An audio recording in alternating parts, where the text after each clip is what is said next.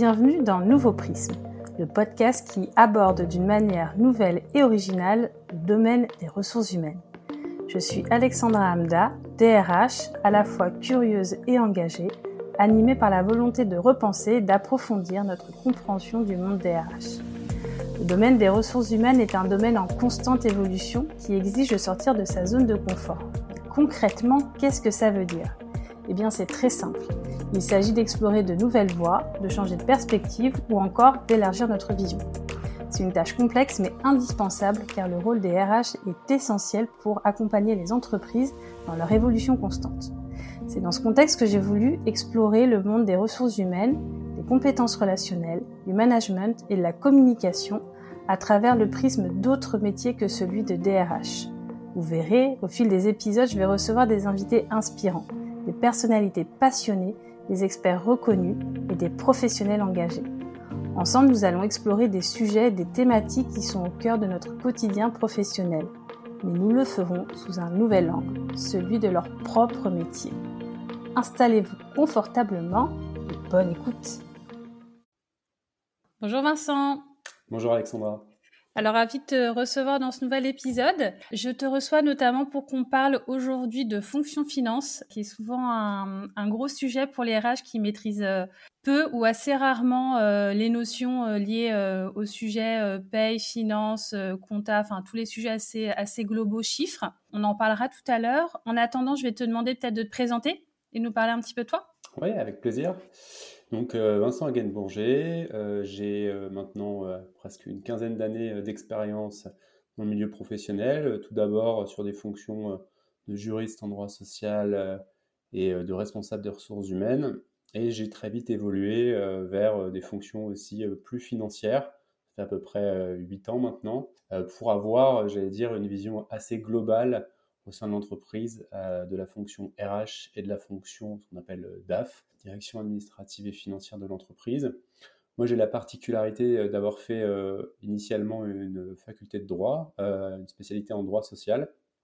Et ce qui est marrant, c'est que mon mémoire de fin d'études, je l'ai consacré aux rémunérations des cadres dirigeants. Donc, j'étais déjà sur des sujets très orientés chiffres. Et puis, ma toute première expérience professionnelle, je l'ai fait dans un cabinet qui était spécialisé en accompagnement en retraite euh, sur euh, les euh, populations de cadres dirigeants et, accompagnement des, entreprises en cas de, départ, de mise en place de, plans de départ en retraite. Et, je devais beaucoup mixer l'approche juridique et chiffres, parce qu'on travaille beaucoup avec des tableurs Excel. Donc voilà, je suis quelqu'un qui a un profil peut-être un petit peu atypique, puisque j'aime à la fois le droit social, la RH et la finance. Mais c'est ce qui fait qu'on se retrouve, je pense, aujourd'hui. Donc avec plaisir. Oui, justement, on en, parlera tout à l'heure, ce, trio de compétences qui est, euh, en tout cas, qui est, assez clé. Donc, du coup, aujourd'hui, concrètement, euh, tu exerces une fonction de, DAF, donc directeur administratif et financier, c'est ça, dans une, une udothèque. Tu as cette fonction-là en part-time aujourd'hui. Exactement.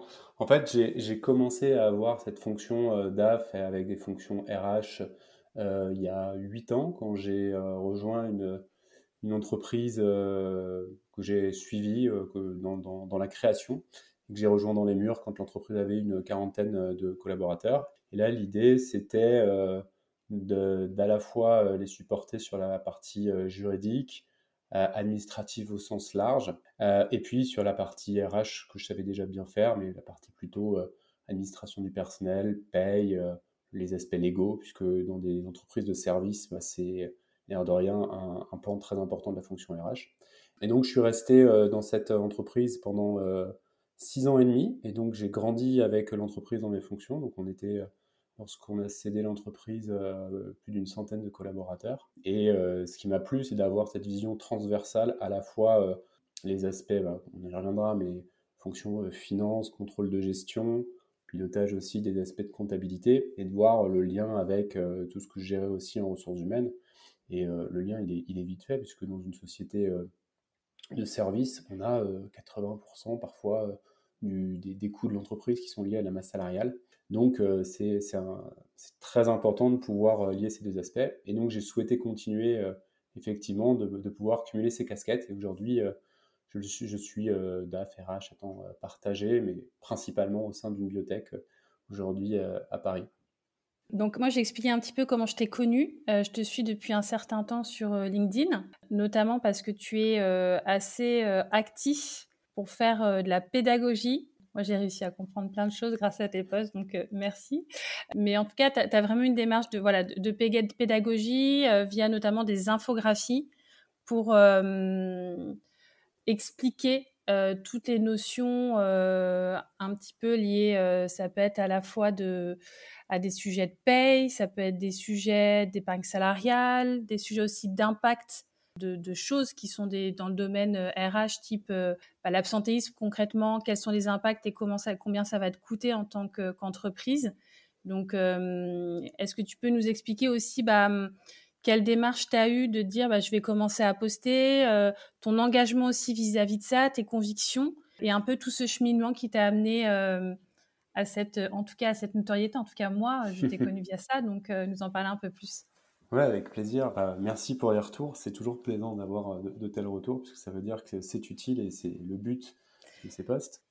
Effectivement, à la base, euh, quand je vois mon expérience professionnelle, j'étais toujours euh, un peu frustré de voir la manière dont on, pouvait considérer la fonction juridique sociale dans l'entreprise ou ces aspects-là quand on exerce une fonction RH parce que euh, on est vu comme euh, un peu les empêcheurs de tourner en rond, euh, les personnes qui sont là toujours, on, on fait jamais rien. Alors que moi, même si le droit est, quelque chose de très très important, j'estime que surtout le droit social, ça doit être quelque chose qui ne doit pas être vu comme une contrainte, mais des règles du jeu avec lesquelles on doit composer pour avancer au mieux. Et puis, quand on s'intéresse un petit peu aussi à l'histoire du droit, au processus législatif, on sait que c'est pas fait pour rien, une loi, que derrière, il y a, des, bonnes raisons de, faire ceci. Et puis, euh, plus largement, euh, c'est revenir aussi au fait que bah, on est dans un pays où la loi est faite euh, par les représentants, on vote. donc voilà, ça répond aussi à une volonté populaire. Mais tout ça, je sens que c'est c'est pas vu. On voit pas la vision d'ensemble de tout ça quand on est en entreprise, on a une fonction RH, on est là, on dit ouais, il bah, faut faire comme ça parce que sinon, attention, il y a ce risque-là qui risque de, nous tomber dessus. Et en fait, c'est considéré que comme la contrainte que ça représente. Et donc moi, je, dans, dans, l'exercice de mes fonctions professionnelles, j'ai toujours essayé, à la fois que ce soit dans l'explication aux salariés euh, ou aux dirigeants euh, des entreprises, de montrer en fait comment on pouvait s'emparer de sujets et euh, de réussir à faire quelque chose de positif pour l'entreprise. Et toujours essayer aussi de dire, il y a l'esprit du texte et puis savoir comment ne pas être trop rigide non plus, parce que effectivement, si on prend un code du travail qui date euh, pour certains textes d'anciennes années, on, l'a vu avec le Covid, bon, le suivi du temps de travail alors que tout le monde est en télétravail, bon, on n'est plus à l'ère des pointeuses. C'est plus compliqué. Voilà, c'est il faut l'esprit du texte, c'est euh, d'avoir un temps de travail qu'il faut suivre, euh, d'être cohérent, de, de ne pas abuser et d'avoir des problèmes liés à la santé des collaborateurs après, mais évidemment, il faut un petit peu vivre avec son époque et puis accompagner aussi l'évolution des textes. Et la négociation aujourd'hui est un, est un processus hyper intéressant dans les entreprises pour qu'on le fasse. Donc c'est important que tous les acteurs finalement autour de la table, que ce soit représentants du personnel, euh, dirigeants d'entreprise, responsables RH, DAF, qui peuvent avoir aussi ces casquettes-là dans, dans, les PME, euh, aient conscience de tout ça. Et je me suis dit, bah, moi, j'ai conscience de ça, c'est une parole que je veux porter. Donc, j'ai commencé à le faire au travers euh, d'une newsletter. Et au début, je me disais, bah, pour faire connaître la newsletter, je vais publier sur LinkedIn. Je ne l'avais jamais fait. Euh, et en fait, je me suis un petit, peu pris au jeu de la publication sur LinkedIn parce que j'ai vu en fait que ça n'intéressait pas forcément les gens d'aller voir du contenu de fond parce que peut-être ils n'ont pas le temps. Lire un article qui fait 15 minutes, bah, c'est beaucoup de temps. Par contre, avoir du contenu euh, facile à emporter et qui est clair sur une notion, Certes, on ne deviendra pas des experts du sujet, mais au moins on sera sensibilisé au sujet et ça nous donnera peut-être envie de voir les choses différemment. Et en tout cas, on élèvera le niveau général. Et donc, je me suis dit, le meilleur moyen d'être impactant sur LinkedIn, c'est pas de faire du texte, parce que le texte, là aussi, euh, rentrer dans des termes juridiques, euh, ça, on a du mal. Ouais, et puis c'est, et puis au-delà d'avoir du mal, je pense que c'est pas forcément aussi accessible, tu vois. Oui, bien sûr. Et, et, c'est pas ce qui est le plus accrocheur. Et puis l'algorithme est ainsi fait que. On va pas se mentir, c'est ça va pas pousser ton poste. Euh, exactement. Mais exactement. Donc euh, donc j'ai essayé, euh, ça m'a pris du temps de d'essayer de trouver des formats un petit peu intermédiaires où il y a à la fois du texte, mais qu'on a envie de lire parce qu'on a vu une infographie qui en elle-même était déjà parlante ou elle interpellait. Et comment, comment faire ça? Bah, C'est donner aussi des exemples chiffrés. Parce qu'en fait, il n'y a rien de plus concret que des chiffres, parce que voilà, dans la vie de tous les jours, ben, le salaire, c'est concret, ce qu'on a à la fin du mois, c'est concret. Donc, voir comment un, comment un mécanisme juridique a des incidences sur le plan financier, ça attire l'attention. Et que ce soit côté salarié, combien ça va me rapporter, combien ça me coûte, enfin combien ça coûte à l'entreprise et combien j'ai moi dans la poche à la fin, ça, ça m'intéresse. Mais l'entreprise aussi de se dire, ah oui, quel est le budget en fait que je vais consacrer à tel sujet? Je l'avais pas vu sous cet angle-là. Et c'est de cette manière, je me suis dit que c'était pas mal le chiffre parce que ça rattachait les aspects juridiques, les sujets RH, les salariés et euh, dirigeants et responsables RH. Voilà, et, euh, j'ai, et ça me plaît beaucoup. Je vois qu'il y a de l'attention sur ces sujets, c'est qu'il y a certainement un besoin. Donc, euh, donc je continue. mais, mais c'est marrant, tu vois, ça me fait penser à, hum, dans, dans, l'ancienne société dans laquelle j'étais, on, avait mis en, place un, un, FCPE obligataire. Donc déjà, quand tu dis ça, oh là là, t'as dit un gros mot, faut réussir à l'expliquer à tes collaborateurs qui était assez euh, difficile à comprendre, surtout les mécanismes d'épargne salariale, etc. Et à la fin, justement, on avait, on avait une slide, et je pense que c'est la seule slide qui retenait de la présentation que je faisais. Mais grosso modo, on leur disait, bah voilà, si on vous donne tant, si vous mettez ça dans un livret A, ça va vous rapporter tant, dans un, dans sur l'assurance vie, ça va vous donner tant, si vous le mettez dans le FCPE, ça va vous rapporter tant. Et là, tout de suite, effectivement, bah, ça leur parle c'est ce que tu disais, c'est que euh, ils, vont vite se rendre compte en deux trois informations les impacts que ça va avoir concrètement pour eux. Et tout de suite, euh, bah, tu génères de l'attention et les gens vont retenir le message que tu vas porter. Donc, euh, effectivement, la, logique, elle est là. Et, euh, et les personnes, justement, qui, qui prennent connaissance de tes postes, tu vas plutôt avoir des personnes type RH ou tu as aussi des personnes, je sais pas, n'importe quelle personnes qui, tu sais un petit peu les, retours que tu as eu, les personnes qui te suivent. Ouais. C'est un peu tout le monde ou tu vas avoir des secteurs d'activité, enfin des professions bien particulières? Alors, j'ai un petit peu regardé effectivement le... chez, qui les postes étaient les plus lus. Généralement, la, première fonction, c'est la fonction RH, mais au sens large, euh, que ce soit des euh, personnes qui sont RH généralistes ou plutôt dans la paye, ou encore euh, des juristes en droit social, j'ai également euh, des gens qui sont euh, plutôt orientés finance d'entreprise, parce que eux aussi, je suppose qu'ils sont confrontés à ces sujets-là, et c'est pas forcément leur connaissance première non plus. Hein, les règles juridiques sociales, l'impact sur la masse salariale, c'est pas ce qu'on voit le plus dans un cursus compta, gestion, finance. J'ai aussi des avocats qui me, suivent pas mal parce que je pense que leur problématique est la même, c'est-à-dire que ils ont une orientation parfois très technique euh, et c'est pas toujours évident de faire comprendre opérationnellement euh, ce que ça a comme incidence sur leurs clients. Donc je pense que ça, ouvre. Et d'ailleurs, euh, j'ai une personne sur LinkedIn que j'apprécie particulièrement, Jean-Julien Jarry, qui est avocat en droit social et qui lui aussi fait des, infographies. Et on apprécie mutuellement le travail qu'on fait parce que je pense que ça, apporte justement à une nouvelle dimension à l'accompagnement juridique, comment montrer que le droit bah, peut être utile. Et, et j'ai après, euh, oui, euh, d'autres personnes qui n'ont pas euh, de profil particulier en RH ou en compta gestion finance qui me suivent, mais c'est peut-être un petit peu moins, un peu moins important. Et sur le contenu que tu proposes, c'est toi qui proposes le contenu ou est-ce que tu as des demandes des personnes qui te suivent? Comment ça se passe Alors j'aimerais bien avoir un peu de demande.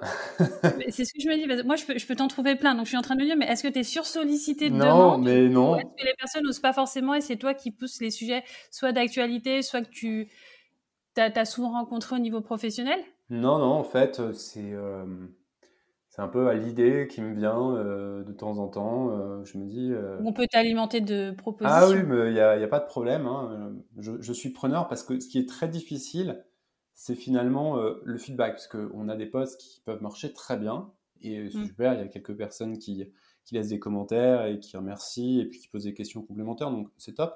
Mais par contre, on sait a posteriori que le sujet intéresse parce que le post a marché, mais on ne sait pas a priori. Et puis d'ailleurs, même si un sujet intéresse, euh, c'est pas parce que hum, il intéresse que le post va forcément marcher et qu'il va être vu, parce que bon, il faut aussi euh, l'adresser d'une manière euh, qui intéresse les gens.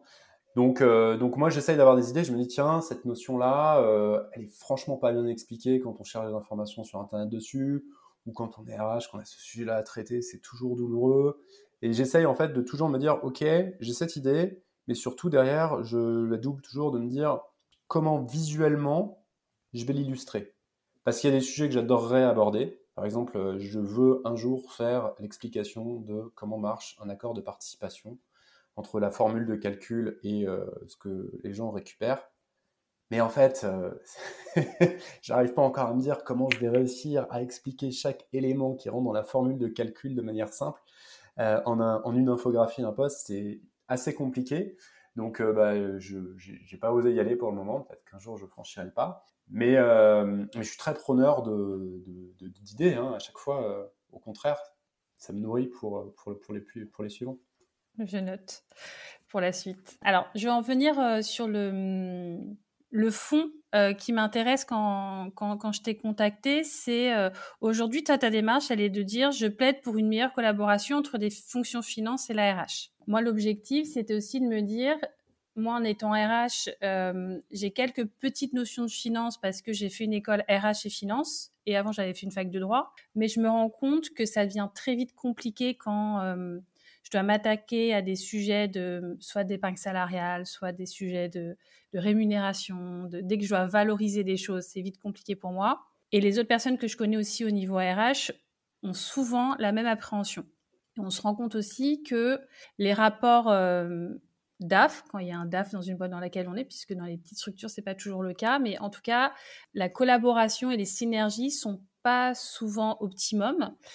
Et ce qui m'intéressait, c'est toi avoir aussi ton retour d'expérience par rapport à ça, de dire bah, pourquoi les relations aujourd'hui, elles sont pas plus optimisées, pourquoi il y a un petit peu cette frontière-là. Et euh, voilà, quelle, est toi ton approche par rapport à ça Plus de, enfin, l'autre côté de la barrière, non, parce que tu as aussi cette, cette, casquette RH, mais euh, en tout cas, euh, les retours que tu peux avoir ou toi, ce que tu as vécu, est-ce que tu as une idée de ça un petit peu? Alors, ce ne sera que mon, hypothèse, hein, puisque et puis, les situations sont, sont complexes et, variées. Mais je crois que déjà, le, premier sujet, c'est lié un petit peu à notre système euh, éducatif français, études supérieures. On a tendance à avoir des spécialités qui sont très séparées. Donc quand on forme, que ce soit en licence pro ou après sur des, peut-être même déjà en BTS, mais encore plus après dans des masters, on va avoir plutôt euh, des masters orientés euh, gestion, finance, d'autres orientés RH. Et donc déjà, on scinde vraiment les matières de manière assez forte, de manière assez marquée. Et je ne suis pas convaincu qu'au sein de ces enseignements, en tout cas, ils sont peu, je sais que certains commencent à le faire, mais ils sont assez précurseurs, ceux qui le font, de réussir à dire, attention, regardez euh, comment euh, communiquer avec la fonction RH, si on est dans une fonction finance, comment on communique, quels sont les enjeux financiers d'une fonction RH c'est quelque chose qui est relativement peu abordé. Euh, donc ça, ça doit participer au démarrage de... On ne parle pas le même langage, parce qu'on ne nous a pas appris, et puis quelque part, c'est pas mes sujets aussi. Il y a aussi ce mm. côté-là. C'est, on est très aussi dans, dans un enseignement technique de se dire, voilà mes sujets, les sujets techniques qu'un RH doit aborder aujourd'hui. Et donc, si euh, lors de, j'allais dire, de, l'enseignement euh, initial, on n'est pas déjà immergé dans, les aspects chiffres, ça va être difficile peut-être par la suite. Et puis il y a aussi, à mon sens, le fait que, ça, ça vient de plus loin encore, et les gens se disent, moi les chiffres, j'aime pas ça. Et, certains, je discutais avec certains enseignants de cursus RH qui me disaient, mais moi, les, étudiants qui viennent dans ces cursus, ils viennent parce qu'ils veulent faire de l'humain et surtout pas des chiffres. Alors certains leur répondent, vous vous trompez lourdement, parce que vous allez en avoir des chiffres. Donc vous faites peut-être pas le meilleur choix pour vous. Donc, il y a, ces, aspects-là. Donc, du coup, euh, voilà, on a, on, a, ce constat de base. Et après, au sein de l'entreprise elle-même, bah, je dirais qu'on a peut-être eu tendance à entretenir cette séparation-là et à se dire, peut-être pour les dirigeants d'entreprise, euh, euh, le top management, qui, qui se dit, bah voilà, les gens qui vont gérer l'humain, ça va être les RH, mais ils ne parleront pas de chiffres. Et puis, je caricature. Hein. et moi, quand je vais avoir besoin de chiffres et de données, la personne fiable, ça sera la DAF ou le DAF tu caricatures pas tant que ça quand même, hein, parce que c'est quand même souvent comme ça que ça se passe. Alors, quand je dis je caricature, c'est parce qu'il y a certaines entreprises qui ne se reconnaîtront absolument pas là-dedans. Et, C'est quand même souvent comme ça, on va pas se mentir. Oui, mais peut-être qu'effectivement, dans beaucoup d'entreprises, c'est comme ça et que je caricature. et moi, ce que j'aimerais, c'est que ça évolue, effectivement, euh, parce que euh, la frustration que je vois souvent s'exprimer, c'est la fonction RH se dit, mais en fait, je ne suis pas légitime dans les prises de décision euh, collégiales au sein euh, des CODIR, des COMEX, peu importe la manière dont, on les appelle. En tout cas, euh, on se dit que la fonction RH n'a pas toute son importance. Et donc, là, là, vient le cœur du problème aussi, parce que je crois qu'aujourd'hui, pour en, en, parler plus spécifiquement, mais les sujets qu'on met sur la table de plus en plus, partage de la valeur au sein de l'entreprise, dispositif d'actionnariat salarié qui arrive là on espère un petit peu plus avec euh, euh, la loi qui vient d'être votée. Et puis bah, la dimension euh, stratégique de la rémunération pour être attractif aujourd'hui sur le marché du travail fait que les sujets de chiffres, ils doivent être travaillés en commun et qu'on ne peut pas se satisfaire de cette, bah, de, cette cloison qui existe et que je mets là encore, je pense, sur bah, un petit peu l'historique. On, on hérite d'une culture, en fait, à mon sens. je reviens sur plusieurs choses que tu as dit. Effectivement, je suis d'accord, je pense qu'il y a il y a un petit syndrome de l'imposteur quand tu es RH, dès que tu dois toucher au chiffre en disant Oh là là, c'est pas mon secteur d'activité, je vais pas être pointu, donc euh, je me lance pas dedans et je laisse ça aux autres. Ça, je t'en avais parlé quand c'était eu euh, au téléphone en amont, mais euh, ça me rappelait justement une, une formation que j'avais eue sur l'impact où, désolée, tu vas l'entendre pour la deuxième fois, mais je la refais. mais c'était donc une, une personne, une ancienne DRH qui faisait partie de, de gros COMEX et ce qu'elle disait, c'est qu'à chaque fois qu'il y avait des, des CODIR ou des COMEX, peu importe, dès que la partie, la fonction finance intervenait avec euh, plein de chiffres, euh, souvent euh, compris que par lui-même et voilà, sans faire trop de pédagogie, personne ne disait rien et tout était validé. Et dès qu'elle intervenait au niveau RH, à chaque fois RH égale science molle, tout le monde peut être RH à la place de la RH et tout le monde avait son avis. Et elle s'est dit, euh, ok, donc là compliqué, je me rends compte que j'ai pas d'impact. Et elle s'est dit, maintenant les prochaines fois, bah, je vais faire comme le DAF, c'est-à-dire que je vais arriver avec des chiffres et je vais tout valoriser. Donc typiquement, je plan, je vais mettre un plan de onboarding, ok. Donc je vais valoriser combien coûte euh, une fin de période d'essai, combien coûte euh, voilà un recrutement raté, etc. Ou des démissions, enfin. Et à partir du moment où elle arrive avec des chiffres, bizarrement, c'était beaucoup moins contesté. Et, euh, et au-delà d'avoir un enjeu de, de, valorisation, et ça on va en reparler des actions qu'on peut mener, je pense qu'il y a un vrai sujet aussi au niveau maintenant quand tu es RH, d'avoir aussi une position de compréhension des fonctionnements de l'entreprise, une position aussi business, où forcément, si euh, tu veux aussi avoir plus de crédibilité et une vraie compréhension des dimensions globales de l'entreprise, il faut que tu comprennes les sujets aussi chiffres et business pour avoir plus d'impact. Donc, euh, c'est un peu euh, la pierre angulaire euh, dont tu m'avais parlé. J'aimerais bien que tu, tu, en reparles justement, le, le, trio gagnant un peu des compétences RH, juridique et, et chiffres en disant bah, souvent l'un permet l'autre qui permet encore autre chose et d'arriver à la meilleure solution pour l'entreprise, pour les collaborateurs et c'est le tiercé gagnant en fait. Exactement. Et, et ça me fait ajouter au sujet que, que tu viens d'évoquer le fait que peut-être les, responsables RH ou les, gens qui sont dans la fonction RH au sens large vont peut-être avoir tendance à, être sur euh, un langage euh, très lié à l'humain et peu euh, avec du, rationnel, du factuel, ce qui va être beaucoup plus le langage des DAF, RAF. et donc c'est peut-être là aussi que se créent les décalages dans comment, comment on parle. Et donc l'exemple que tu cites est très intéressant parce que je pense que le trio gagnant, l'aspect juridique, RH, finance, doit venir du, fait de savoir parler euh, les deux langages.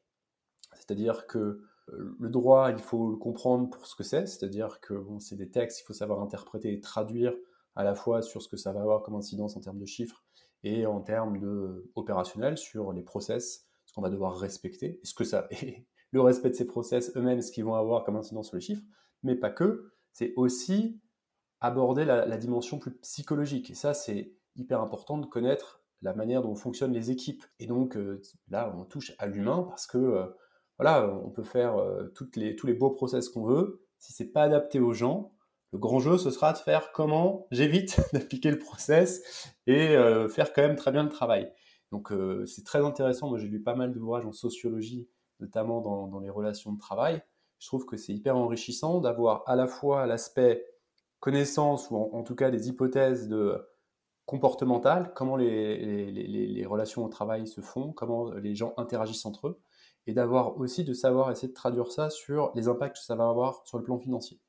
Parce que moi, ce que je dis toujours quand je présente un compte de résultat ou un budget, euh, euh, quand, je, quand, je présente ces éléments-là, il y a toujours un, point derrière, c'est ça, c'est monté, c'est réaliste parce qu'on connaît bien les gens qui sont derrière.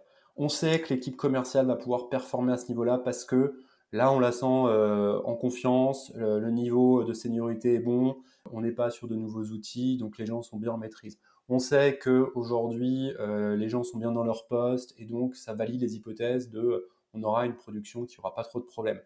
Si on, dissocie complètement ces, deux sujets, on est potentiellement hors clou parce que euh, des chiffres sans les rattacher aux gens qui vont derrière mettre en musique, c'est très abstrait en fait et ça n'a pas de sens. Et je trouve ça d'ailleurs dommage, tu vois, dans les, dans les formations RH traditionnelles, on va voir, souvent, quand tu as des DRH, tu vas avoir concrètement, euh, si on, à moi de faire des caricatures, mais euh, tu vas avoir les profils euh, qui sortent de fac de droit.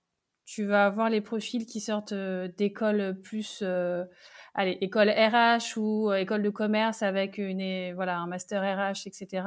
Qui là, on vont avoir un premier vernis juridique RH, mais pas du tout chiffre et aussi, c'est ce que tu disais, dans, les formations, il, il manque ce, côté euh, purement chiffre qu'on a du mal à avoir dès le début et qui permet euh, d'avoir une vision, je pense, globale de l'entreprise et, qui peut faire défaut aujourd'hui à, la fonction RH. Donc, euh, c'est hyper important en tout cas d'essayer de se les approprier et, sans pour autant devenir, on va pas te demander de devenir DAF si t'es RH, c'est pas le sujet, mais en tout cas de, t'y intéresser, d'avoir un minimum de curiosité pour, les mécanismes pour la suite. Est-ce que tu peux nous donner justement des exemples concrets au niveau RH pour lesquels avoir des notions chiffres pourrait avoir plus d'impact sur ce qu'ils vont pouvoir proposer? Oui, tout à fait.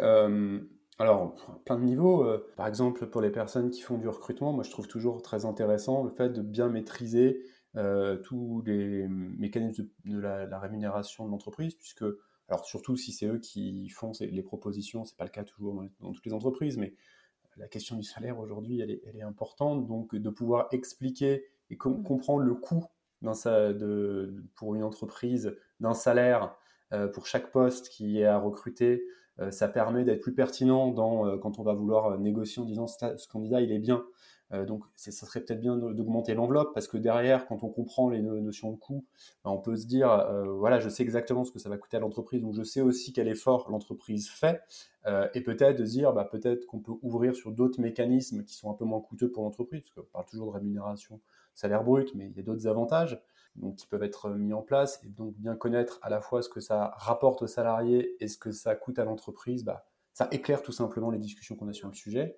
Quand on va parler euh, pour un RH généraliste qui va, qui va gérer en tout cas euh, les négociations euh, salariales en CSE, je trouve ça fondamental parce que ne pas comprendre les impacts des, des hausses de salaire sur le coût entreprise et des différents là aussi mécanismes qu'on peut proposer pour peut-être donner du pouvoir d'achat sans alourdir la charge trop euh, fortement pour l'entreprise, bah, c'est tout simplement dommage.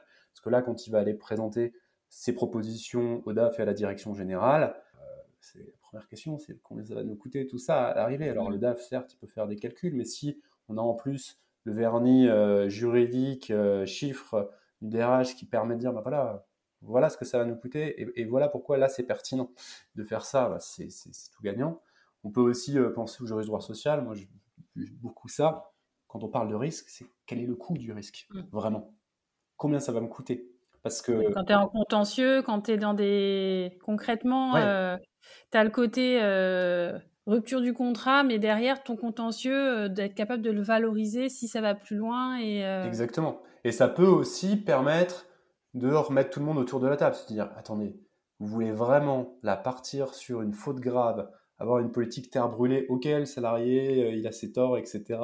Mais bon, le dossier, on sait, il n'est pas solide. Voilà ce que ça peut coûter. Peut-être qu'on pourrait plutôt s'orienter vers d'autres dispositifs, peut-être entamer des, discussions autour d'une rupture conventionnelle si ça va vraiment plus et euh, mettre tout le monde d'accord, peut-être à des tarifs qui sont différents. Mais pour ça, il faut savoir illustrer, j'allais dire, chaque scénario, ce que ça va coûter, ce que ça va rapporter euh, aussi euh, à l'autre partie. Et on est beaucoup plus pertinent là aussi dans ces démarches. Oui, tu as un vrai rôle de conseil à avoir au niveau de ta direction. Exactement. très clairement. Et, là, on va au bout du conseil. Et il y a un sujet aussi qui m'est assez cher, c'est les aspects santé, sécurité euh, au travail, on est toujours, euh, enfin pas toujours, mais beaucoup d'entreprises disent ouais c'est coûteux de faire des aménagements, euh, d'investir sur la qualité de vie au travail. Oui, mais est-ce qu'on chiffre derrière le coût de l'inaction, le coût de l'absentéisme réel? Est-ce qu'on va regarder les bulletins de paie pour dire ah oui on a tant de coûts en complément de salaire? Notre taux d'accident du travail, de maladie professionnelle, il a pris 2% ces dix dernières années. A regardé ce que ça a coûté en termes de masse salariale chaque année à l'entreprise. Et c'est dommage parce que si ce travail-là, il n'est pas fait par ceux qui sont un peu les spécialistes du domaine, donc tous les, toutes les personnes qui vont être euh, sur euh, qualité de vie au travail, euh, sécurité, environnement, eh ben c'est dommage parce que derrière, ils vont moins peser peut-être dans les discussions et ces dépenses-là, elles vont devenir moins prioritaires pour les entreprises qui vont peut-être moins voir l'intérêt. Tu fais moins de dépenses directes, mais au final, ça te coûte plus cher. Ah oui, tout à fait. Mais si c'est pas mesuré à un moment donné, en fait, tout le monde l'ignore et on peut faire de mauvais choix. Et je passe le côté, c'est dommage après pour, euh, voilà, hein, en termes de santé, de sécurité, malheureusement pour les travailleurs, euh, ce qui est délétère en plus. Mais bon, malheureusement, des fois, l'aspect financier, c'est ce qui vient convaincre bien davantage. Exactement ce que je te disais tout à l'heure. Je suis sûre c'est c'est ce qui te permet d'avoir de l'impact et, euh, et de jouer dans la balance pour euh, être en capacité de prendre des bonnes décisions pour moi au niveau euh, au niveau RH. Donc comme tu le disais, du coup c'est là tu nous as donné quelques exemples, mais on peut le voir que ça touche autant le recrutement que la partie sociale que euh, la partie euh, contentieux, euh, comme la partie QVT, risque, santé, sécurité au travail. Donc voilà, c'est un, un, vrai sujet, un sujet aujourd'hui, en tout cas, de, à mon sens, au niveau RH, d'essayer de, de, comprendre les chiffres. Et c'est pour ça que c'était important pour moi de t'avoir aujourd'hui, parce que tu permets ça. tu le permets par tes, tes, infographies, tu le permets aussi par bah, la newsletter pour les personnes qui, euh, qui, écoutent et qui voudraient justement avoir un suivi un peu plus euh, dense. Je trouve ça extrêmement important et, euh, et j'emploie souvent le mot pédagogie, mais c'est fait avec beaucoup de pédagogie, donc c'est très accessible. Et je le recommande vraiment à, en tout cas, toutes les, les, les, les, les, personnes RH qui, pas que un RH, peu importe, même, je pense que même au niveau, tu vois, rien que des managers euh, ou même des salariés, de, de, comprendre les fonctionnements, ça, ça permet aussi de, euh, de mieux, de, de, de, rendre plus accessibles certaines décisions qui sont prises par la direction, de mieux les comprendre, de mieux les approprier. Donc, euh, c'est vraiment euh, ce que tu disais, c'est presque un, c'est presque un engagement politique que tu as euh, de, de faire cette pédagogie-là au niveau des, de toute personne qui, qui y aurait accès. Oui, tout à fait, mais je vous la porte euh, un petit peu parce que tu l'as évoqué. La, pédagogie, c'est quelque chose d'hyper important pour moi. J'enseigne euh, en école, en faculté euh, sur, sur, ces sujets-là depuis quelques années et, et parce que la, transmission est importante, mais je pense qu'elle n'est elle, elle pas juste à ce niveau-là, elle l'est au, au, quotidien dans l'entreprise, que chaque acteur comprenne bien les règles du jeu et les enjeux de chaque, de chaque thématique, dispositif juridique, décision, qu'importe ça a sur, euh, bah, l'entreprise et, sur les acteurs eux-mêmes. Et il y a peut-être l'angle mort parfois, c'est le sujet de la communication RH. Comment on communique auprès de, des salariés au sein d'une entreprise Eh bien, cette dimension financière est souvent là aussi absente. Et donc, je pense que c'est hyper important de la remettre dedans. C'est-à-dire, quand on fait une communication RH, eh s'il y a des enjeux, c'est pas toujours le cas, hein, tous les sujets ne tournent pas autour des chiffres, mais souvent, il y a une dimension chiffrée. Et c'est bien de, bah, de l'investir Sauf que, bah, par manque de, savoir, c'est nouveau, c'est. Et puis, on a peur, surtout. C'est se dire, ouais, mais quel, retour on va avoir si on ne dit pas des choses, puis des chiffres. Euh, on se tourne très vite vers la fiscalité aussi, parfois. La fiscalité, c'est un mot qui fait peur en France, les impôts, c'est compliqué. Et pourtant, euh, la thématique me semble, moi, essentielle à expliquer par des exemples, euh, surtout à une époque où les gens sont souvent livrés à eux-mêmes pour chercher des éléments de réponse. Bah, je trouve que cette dimension de la fonction RH pourrait avoir voilà, un, petit plus encore à proposer. Tu vois, moi, en tant que RH, je pense que hum, ce qui est le plus difficile, c'est de se dire comment tu vas réussir à justement avoir suffisamment de pédagogie pour faire comprendre des sujets, euh, des sujets euh, chiffres en fait. Mmh. C'est pas évident, hein, tu vois. Je pense que là où je trouve que tu es très fort dans ce que tu fais, enfin, je fais pas de la, la flatterie pour de la flatterie, mais, mais je le pense vraiment. C'est euh, comment tu arrives, enfin, la démarche de dire, OK, tu as une notion, ce que tu disais tout à l'heure, tu as une notion, sous quel angle je vais le prendre quand on parlait par exemple de participation pour que ce soit accessible et que ce soit compréhensible avec une infographie, quelques chiffres et cet exercice-là intellectuel, je trouve qu'il est extrêmement compliqué à faire. Enfin, moi, à mon niveau, je trouve ça très compliqué à faire et je pense que c'est aussi pour ça euh, qu'on n'y va pas parce que ça prend du temps et souvent on n'en a pas forcément. Et voilà, il faut avoir le, un minimum de temps pour se poser et de se dire, OK, bon, comment je vais prendre ça, comment je vais l'expliquer? Et c'est nécessaire et je pense qu'il faut qu'on y passe plus de temps et, euh, effectivement c'est bien de, le rappeler. Enfin, c'est un vrai enjeu que ce soit au niveau des collaborateurs mais que ce soit au niveau, tout à l'heure on parlait CSE dans les négociations annuelles, cette euh, pédagogie chiffre aussi c'est important de pouvoir euh, l'apporter au CSE pour qu'ils puissent mieux comprendre et qu'on puisse aussi négocier de façon plus constructive. Bien sûr. En tout cas, merci beaucoup Vincent. Je vais juste finir sur une dernière euh, petite question. Si euh, tu avais du contenu à nous partager, alors que ce soit euh, une, tu nous as parlé d'un juriste en droit social tout à l'heure, que ce soit des personnes, des podcasts, des livres, etc. Qu'est-ce que tu nous conseillerais? J'ai effectivement donc avocat en droit social Jean-Julien Jarry qui fait d'excellentes infographies et qui a cette vision legal design, donc comment j'explique le, droit en infographie. Il n'y a pas les chiffres, euh, toujours, mais c'est pour ça qu'on se complète bien. Euh, on aimerait bien euh, peut-être collaborer parfois ensemble sur certaines infographies pour avoir une vision plus large. Donc je recommande chaudement de suivre son profil. Moi, je, suis et je fais quelques collaborations parfois avec l'ex-base sociale qui ont aussi de plus en plus, donc c'est une revue juridique mais qui publie pas mal sur, LinkedIn et qui a aussi cette envie d'illustrer aussi euh, les aspects euh, bah, légaux et droit social hein, en l'occurrence. donc avec des condensés d'actu RH. et après qui vient investiguer le sujet. Donc évidemment, je, suis leur contenu.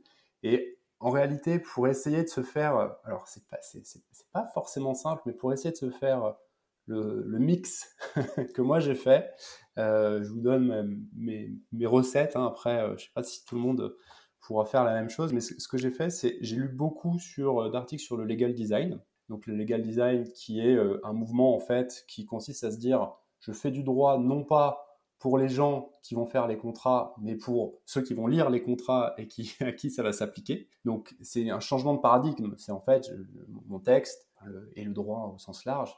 On veut qu'il soit euh, efficient. Pour être efficient, il faut que les gens qui sont concernés par les règles à appliquer le comprennent.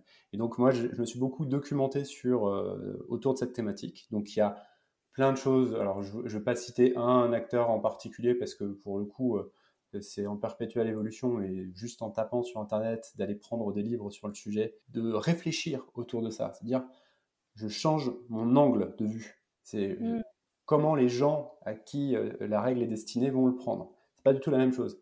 Moi, ça m'a amené, par exemple, à me dire, mais demain, les accords collectifs, en fait, comment en fait je fais plus un accord illisible que juste les syndicats et, euh, des RH euh, connaissent bien parce qu'ils l'ont débattu. Non, c'est comment je, je, montre en fait euh, par une infographie ou par du langage clair ce que ça a comme conséquence sur les gens. Et puis donc à côté de ça, moi je me suis nourri de, bah, de, précis, sans faire de pub, les mêmes mentos Francis Lefebvre en fiscal et en social. J'aimais bien aller prendre les notions des uns et des autres et me dire sur une thématique donnée, je vais piocher l'aspect fiscal, je vais piocher l'aspect social, et je mixe les deux avec cette vision de dire legal design, comment on ferait ça pour rendre plus euh, simple le, sujet euh, pour une personne qui est confrontée tous les jours. Voilà, ça, fait combien en net en poche? Expliquez-moi combien on part en brut pour le salarié, euh, enfin brut coût entreprise et combien le salarié a. J'essaie toujours d'avoir cette approche-là, c'est le coût entreprise, combien ça rapporte au salarié, la contrainte entreprise, entre guillemets, ou ce que ça permet de faire l'entreprise, ce que ça permet de faire aux salariés, et je raccroche les wagons de tout le monde pour essayer de, dépeindre une vision macro.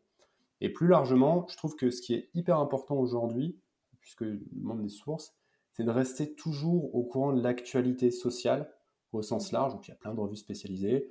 Moi, je sais que je lis toujours Le Monde, je suis abonné pour avoir toujours les lectures des, articles sociaux parce qu'il ne faut jamais se détacher de, j'allais dire, du contexte global. Et je trouve que c'est hyper intéressant d'aller saisir un petit peu comment la société voit certains sujets, parce que ça va avoir des répercussions au sein de l'entreprise, et donc ça donne aussi des clés de lecture de la manière dont il va falloir aborder le sujet. Alors, c'est pas une science exacte, hein, bien sûr, faut discuter, faut connaître ses équipes, mais ça donne toujours un contexte très intéressant, donc ça aussi, moi, je recommande toujours de garder la vue d'ensemble. Je retiens le legal design. En tout cas, c'était bien de finir sur, euh, sur cette notion. Ok, bah écoute, merci beaucoup Vincent. Euh, j'étais extrêmement ravie de t'avoir sur l'épisode. Encore une fois, euh, merci pour, pour ta pédagogie et, et je n'hésiterai pas à rebondir sur tes prochains posts. Merci à toi Alexandra, c'était avec plaisir. À bientôt. Au revoir.